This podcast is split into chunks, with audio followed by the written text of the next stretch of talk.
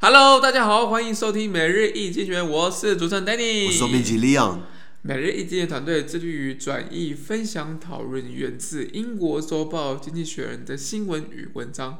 广大的听众朋友，也可以在我们的 Facebook、IG 以及 Media 看到我们每天的新闻转译哦。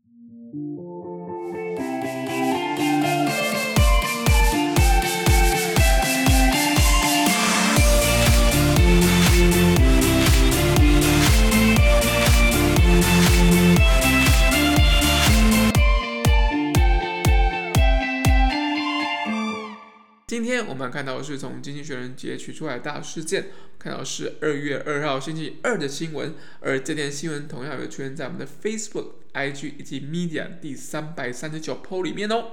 首先，我们看到的是一个非常感觉非常诡谲的一个状态啦，以色列向巴基巴勒斯坦提供一个新冠疫苗，怎么回事？诶，以色列向巴勒斯坦提供疫苗，是要说那句话：狼若回头，就不是报仇。报仇不是不是报恩，就就是报仇。哦、对对对，所以很奇妙，你知道这个怎么会这两个是世仇啊？如果对于以色列巴勒斯坦大家不熟的话，对不对？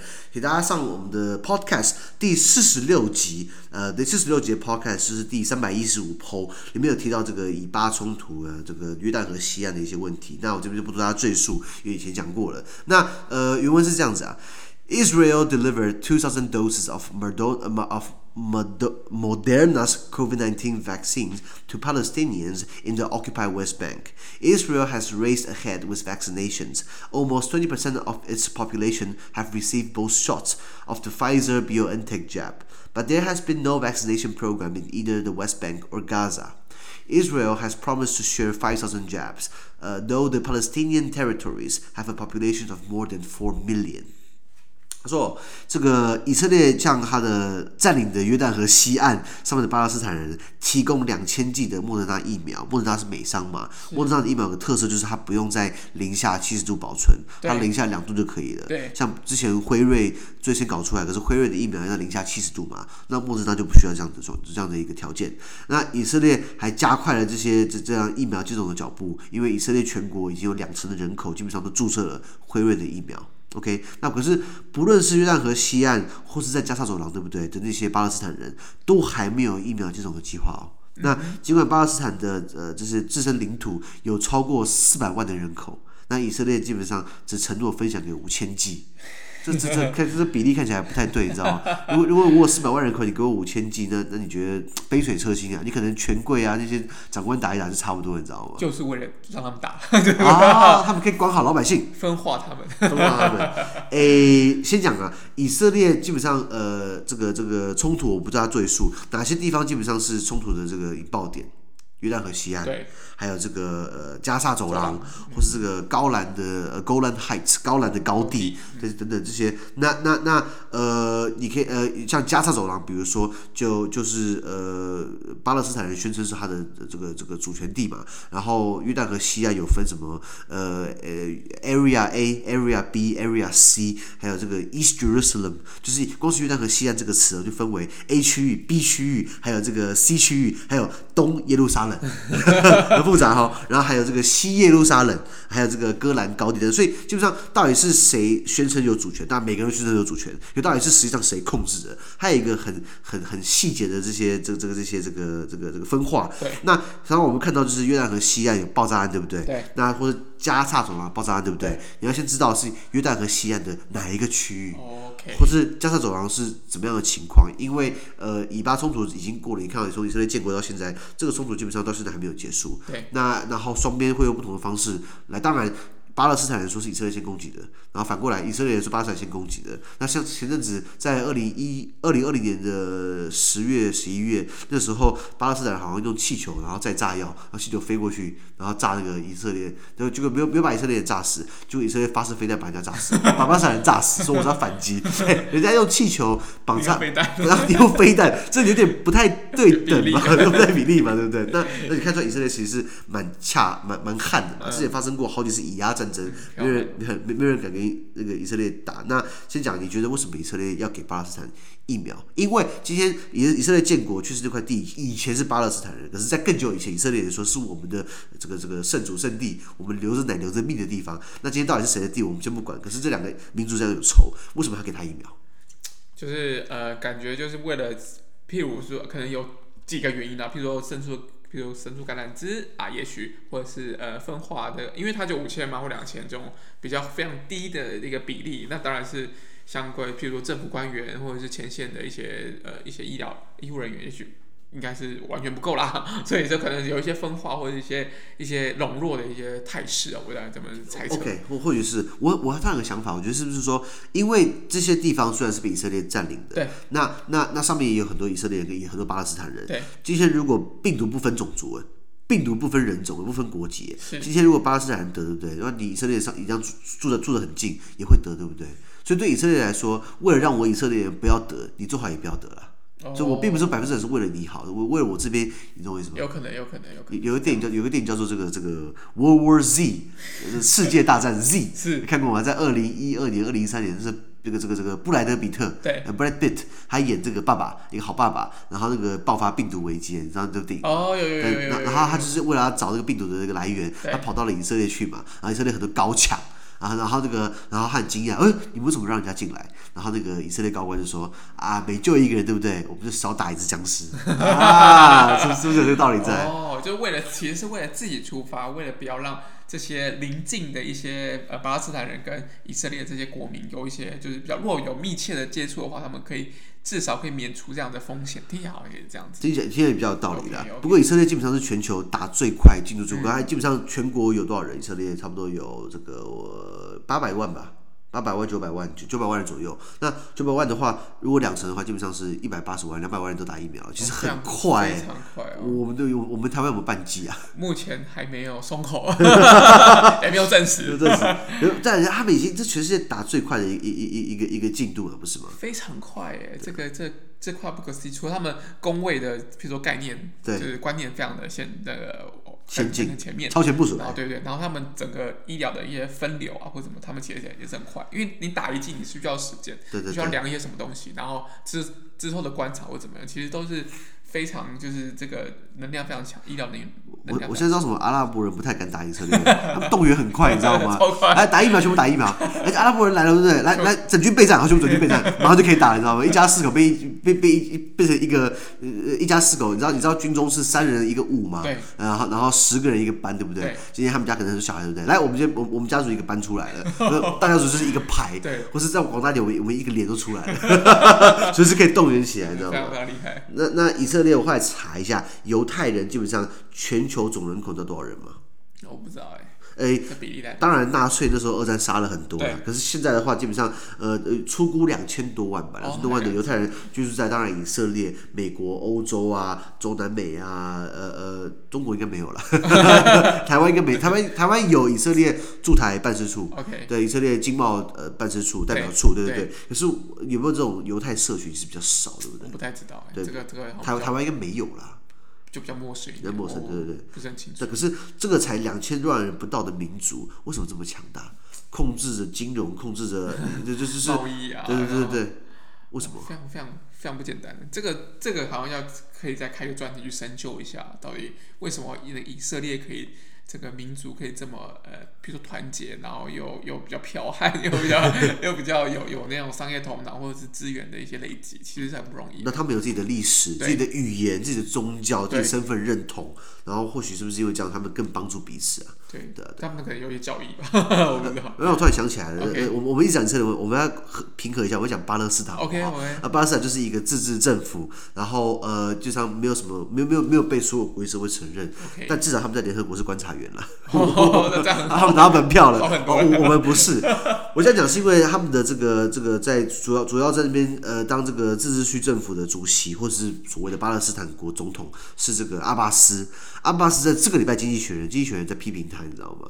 因因为基本上这家伙已经当在位置上面已经当了十呃呃对不起，已经当了十五快二十年了，二十年，二十年。然后这个位置的的职位本来是四年要选一次，然后他一直不下来。对，然后他已经八十五岁了，然后然后然后早死 了。对对对对，那那那那他也是没有什么太多的民族代表性了。对对，所以经济学刚好这个礼拜我突然看到了，呃，他哦他是说为了为了，因为以色列巴勒斯坦问题一直都是有一个这个两国论。就就是说以巴共存这样子，那等于是大家平等建立国家，不要吵到底谁的地，要吵不完了。但是以色列不一定同意，以色列说都是我的地。对，巴斯坦觉得都是我的地。对对对对对对对，所以那那可是卡那个点就在于说，呃，巴阿阿巴斯是这个巴勒斯坦的总统的阿巴斯基本上是比较。守旧不变，你知道吗.所以，像以色列的这个总理叫做内藤雅胡，本雅明内藤雅胡也是比较偏右派的。两个右派谈在一起不会有结果，你知道吗？所以，是不是为了让两国都可以促存，为了让美国可以从中不管说做梗好了，不不管说协调，对不对？至少要有新气象了。对啊，你你至少要有一些变化，不然都是一样的人，一样的一价值，我觉得应该是很难再往前走。对，然后经济学写到就是说，阿巴斯他们基本上都是一小撮人在搞精英主义，你知道吗？哦是哦，是啊，是啊，那这蛮有趣的，大家可以再关心一下巴勒斯坦一些情况。是的，好。第二则新闻，我们看到的是英国脱欧之后的一些状况，好像对对对，这个这可给我们补充一下啊。呃，出来混总是要还的，是，对对对对对。英国脱欧，各位知道，二零二零年的一月三十号就脱欧嘛，后来进入过渡期，然后到了二零二零年的十二月二十四号平安夜，两边就谈出个协议的。那这份协议，对不起，还还有待批准了，还有待签署了，但目前就是以先 run 下去为主了。对，那当然也不出问题了。原文是这样子啊。Post-Brexit trade barriers and the pandemic took their toll on British manufacturing in January.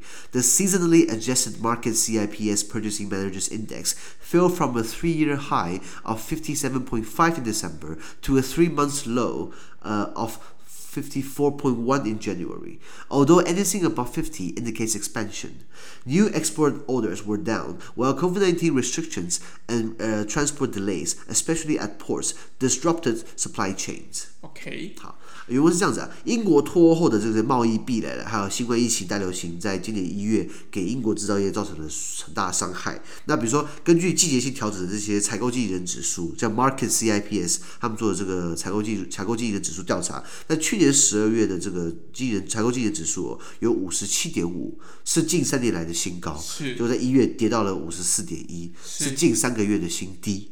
那不管怎么样，呃，不管是五十四点一还是五十七点五，任何高于五十都是表示是扩张啦。是。那新的出口订单下降，还有对抗疫情的限制措施啊，还有造成这个运输的延误，特别是在港口，使得供应链备受扰乱。OK。OK，诶，贸易壁垒就是说，呃，不管是呃什么样的国际组织，或是很多贸易协定，就是希望把壁垒拉下来。这些壁垒可能就是关税嘛。或是不管是报复性关税惩罚性关税，还是什么什么保护性关税等等，那都是关税。那么还有什么方式？比如说用一些很奇怪的规定，比如说你在台湾看到有人开双逼你要怎么样知道哪些人在装逼吗？哈，什么意思？如果你看有有 你看有人在开双逼哦、可是有些人基本上是很就是没什么钱还要开双逼、哦、就是我是讲装逼嘛。哦、有一些人开双逼是在装逼，对，就装红就装装很厉害。你看他的那个车子的这个前面两个轮子旁边是不是有一个反光条？橘色反光条，那个表示是美美国的美，让美国买进口车比台湾便宜多嘛？是。但是你在台湾买一台 C Class 的钱，你可以在美国可以买到 E Class，买到 S Class 去的。哦。对对对对，对然后就等于是对对对。那意思说，很多很多外汇车进来就是美国比较便宜嘛，那美国人买车便宜，他卖出来其实。他可能赚，他可能觉得很便宜，可是我们觉得哦，已经比我们买总代理车还便宜了所以很多人会会买水货，买外汇车。那很多从美规从美规进来的外汇车，它有一些特征是避不掉的，比如说车子的双前轮旁边有这个反光条，那就是美规的。Oh. 所以看一看就是哦，你买外汇车哦，就是说你不是买总代理，就很贵很贵很贵，就比较精打细算的。是是是对对对。那那所以这种那这种你那这种东西，你等于要求呃这些宾士在卖台湾跟卖美国，哎，在在。美国它就需要装这个反光条，那也是成本的啊。这只是一个例子哦。你还有很多，比如在欧洲的车子，对不对？要求你装很多什么主动安全配备是必必备的，那这都成本嘛？是不是等于是对贸易比较稍微有点小阻碍？对，那所以任何国际组织或者很多很多不是不是任何很多国际组织或是贸易协定都希望把这些壁垒给消灭掉。那欧盟也是当然，当当然也是也也也是一样的概念。可是英国退出来，对不对？那是不是？欧盟都要对英国，哎，你要有一些壁垒，你不能那么简单的享有我的单一市场的福利。好，这已经是一个冲击了。再来就是新冠疫情，对，所以使得英国的制造业基本上有很大的损失嘛。是。那呃，采购经理指数有有没有概念这种东西？对、这个大概有一些概念，但没有很清楚。对啊，大家就是就是就就是根据各个活动的各各个行业的呃呃采购指数，就是比如说商业活动啊，不管是住房建筑啊、商业建筑啊、土木工程啊，有订单嘛，有就业采购量，呃，采购交货时程，呃呃采呃生产进程，呃还有这个分销商的搭配啊，进出货啊，来看到说经济是不是活络的？因为我们在全球化的时代，今天你买一台苹果电脑，对不对？请问你你你买这个电脑，这个电脑百分之百全部来自苹果公司吗？当然应该不会这样。对对对对对，可能是这个这个这个包这个这个 assembly 组装是红海嘛，呃 Foxconn 嘛，富士康嘛，一天到晚跳楼那个。那那富士康。材料多不多？它都有吗？对，哎，没有，没有，没有，不一定。它可能这个这个铝跟钢或这个这个材质是跟人家采购的，对。然后它呃这个荧幕或这个键盘或这个电池或者这个显示器，它都是把它拼在一起，对不对？那都是一层一层一层，所以一个产品基本上会经过好几道的这样采购的流程，OK，是不是？是不是？对。呃，就就举下例子好了，车子好了，车子最好的例子，我最喜欢聊车子。啊，Danny，我最喜欢的牌子是什么？呃呃，那个爱快罗密欧，还买不起，请问有没有干爹可以抖内一下？没有啦，那车子对不对？当然车厂有出设计图嘛，啊，你有这个，你有这个这个这个底盘嘛，电池嘛，然后这个轮胎嘛，方向盘啊，零组件嘛，皮件嘛，然后软软硬体啊，引擎嘛，变速箱嘛，一大堆一大堆，基本上都是拼在一起的嘛，所以还有很多采购流程，所以基本上从采购的这个数额看出来，经济到底是好或坏的。如果经济不好的话，对不对？那采购应该很低啊。很少看到采购经济指数很高，就经济不好，那那那大家买什么？你蛮过来做账嘛。那那那那那呃呃，所以所以拉回来讲，就是这两个东西加在一起，让英国才刚结束，才刚才刚正式脱欧，现在进入过过渡期也结束了，就是就大家玩真的，对不对？大家开始玩真的，对不对？那那在港口那边就要开始有很多的这个。检查嘛，要关税嘛，对，然后要要进出口要等于是要要有一个要要要要过几个关卡嘛，以前单一市场不用，现在就需要了，对，这样所以造成了这个这个这个经济指数往下掉。你看英国是这样的 case，那其他的呃呃，我相信应该多少也会啊，因为现在这个不现在到到底到第几波疫情，我就算不出来，算不出来，一波又一波，一波未平一波又起，对，其他国家应该都一样惨了。对，好。第三则新闻哦，这第三则新闻在台湾的最近的经济的一些展望也是非常的一个重要的一个关键呐，就是半导体的一个晶片。每次看到这种新闻，我都一直很吐血，当初应该买海基电，的？真的啦，哎呦，好，先拉回讲原文好了。Global sales of semiconductor chips rose by 6.5% in 2020 as a surge in purchases towards the end of the year offset stif uh, stifled demand during the first wave of COVID-19. American firms made up 47% of the 439 billion market, but just 12% of manufacturing capacity. Many American companies now source chips from Asian factories. 他说，在二零二零年，对不对？半导体芯片在全球的销售量已经成长了六点五趴，已经本来就很高了，还成长百分之六点五，你知道？但是在呃，由于去年年底啊的的的采购量，呃呃呃呃，怎么讲？去呃呃，去年年底的采购量的成长。就是二零二零年的的的最后一季，就是十、十一、十二月，突然来了一大波嘛，对不对？那这一大波基本上抵消了第一波新冠疫情所造成的这个需求疲乏，因为刚刚疫情最惨的时候，基本上我记得疫情最惨的时候，台积电股票往下掉一点点，不是吗？掉掉掉掉两百多嘛，对不对？掉两百多，然后现在跑六百多去了，对对，笑，你觉得会不会破千？这个 你一定希望对不对？这个这个呃，很多外资的目标价都是一千到一千二啦，嗯，然后现在进场。都算低点了，没有啦，开玩笑，开玩笑，开玩笑，就是还是自己那个要评估自己的投资的情况。投资股票有赚有赔，对对对。那像所以去年最后一季突然这个订单量大增，所以基本上抵消了第一波的这个需求疲乏。那在这个半导体芯片，这个全球有四千三百九十亿美元市场里面，美国基本上占了百分之四十七哦。是。但是美国的这个制造能力是百分之十二，那四十七减十二，三十五。对。那这三十五哪来的？你知道？该不是就亚洲的？亚洲，美国企业等于是从亚洲来采购半导体晶片。OK，那讲到这个，就想到我们的护国神山台积电，台积电，台积电。那呃，有做这种东西的有哪些厂商？呃，Intel 听过没有？啊，Intel，呃，三星、Samsung，还有这个我们台湾有什么联发科嘛、海思嘛、瑞昱嘛、威盛嘛，还有这个代工的，比如说台积电或联电。我先讲好了，半导体制造对不对？你等下你有晶片制造商。你有你有没一些没有厂的半导体公司，他们是设计并销售自己的晶片，晶片是委外代工的。然后你还有晶圆代工。OK，好，比如说什么是晶片制造商，那就是 Intel 或是三星嘛。那比如说。台积电有做啊，台积电不是帮苹果做那个 M1 晶片嘛？然后苹果这次把那个 Intel 踢开来嘛，Intel 就是很多问题啊。对，Intel 不是好像十纳米，我们都我们都在讨论二纳米，还 在讨论十纳米，对，对，所以所以所以所以所以呃，晶片制造的设计、制造、销售的话，可能是 Intel 或三星比较大。那没有厂的半导体公司，像高通啊、联发科、海思啊，他们是销售并设计自己的晶片，委外代工。那像晶圆代工，重点了，就是。台积电还有联电，他们制造，他们他们只制造晶片啊，他们不进行设计。如果台积电今天自己设计晶片的话，对不对？诶，那就很有意思了。嗯，那是不是就是？大上加大，会大到不可思议。大到不可思议。那根据这个全球比较大的，像这些这些半导体公司，呃，美国 Intel、南韩三星、台湾台积电、美国高通、美国博通，还有韩国的这个 SK、SK 海力士，还有德国的这个德、美国的这个的这个这个呃 Texas Instrument 德州仪器，还有日本的 Toshiba，Toshiba 其实也有做。那荷兰不是有那个 ASML？对，ASML，他也来台湾。你知道他那看看看，我记得去年看到新闻，他不是那种很大的那种白色机器，半夜在台南运的。你知道那机器一台多少钱？你知道吗？一台六十亿台币，他印了十台来，六百亿台币路上跑，你知道很得了。所以如果有人半夜看到那种大型的白色机器在路上开，千万千万不要撞过去。而且我跟你讲，这辈子这辈子我我不知道怎么赔了，是不是？是不是？开车还是要小心。呃，那那那那台积电基本上，呃呃，大家讲台积电。它的名字叫做台湾机体电路制造股份有限公司 （TSMC），台湾台湾 Semiconductor 呃 Company 还是 Corporation？嗯，应该制造吧。对，股票代号你已经背起来。